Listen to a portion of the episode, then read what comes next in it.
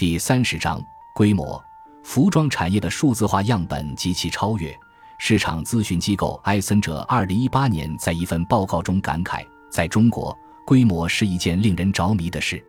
巨国效应让观察中国成为一件极具挑战的事，但规模同时又成就了波澜壮阔的美感。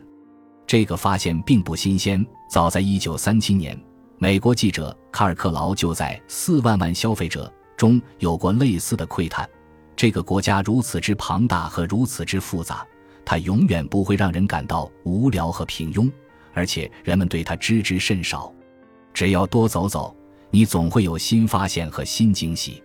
规模也是工业时代的神迹。从福特大力推广流水线开始，规模效应的形成得益于分工和零部件的标准化。亚当·斯密在《国富论》中对生产扣针的劳动分工有过经典的描述：一个工人每天至多生产二十枚扣针。如果将扣针生产程序分解，一个人抽线，一个人拉直，一个人切结，诸如此类，一共分为十八种操作，每种一位专门的工人承担。这样一个十几人的小组，只要具备最基本的技能，就能在一天内制成四万八千枚扣针。生产的产品数量增加，其生产成本却并未随之同比例增长。每一件产品的边际成本摊薄，企业自然有动力追求更大的产品数量，规模效应由此而来。一九一零年，使用标准零部件的福特 T 型车实现了量产。在消费互联网时代，互联网公司们提供的软件及数字消费产品，并不会随着服务用户的规模扩大而增长。相较于用户体量的增长，产品的运维成本极低，这是网络效应产生的价值，也是互联网产品能实现指数级增长的秘密。而当数字化进入工厂的生产逻辑里，数字革命如何影响规模？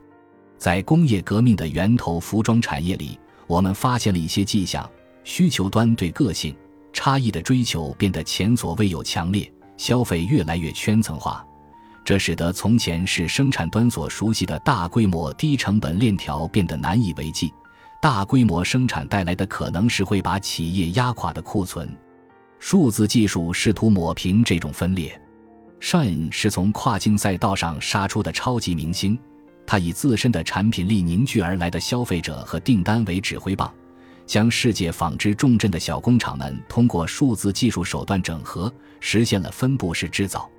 庞大的订单被化整为零，在广州周边的中小工厂里实现了碎片化订单的大规模、低成本生产，而犀牛制造则是国内互联网平台式的尝试。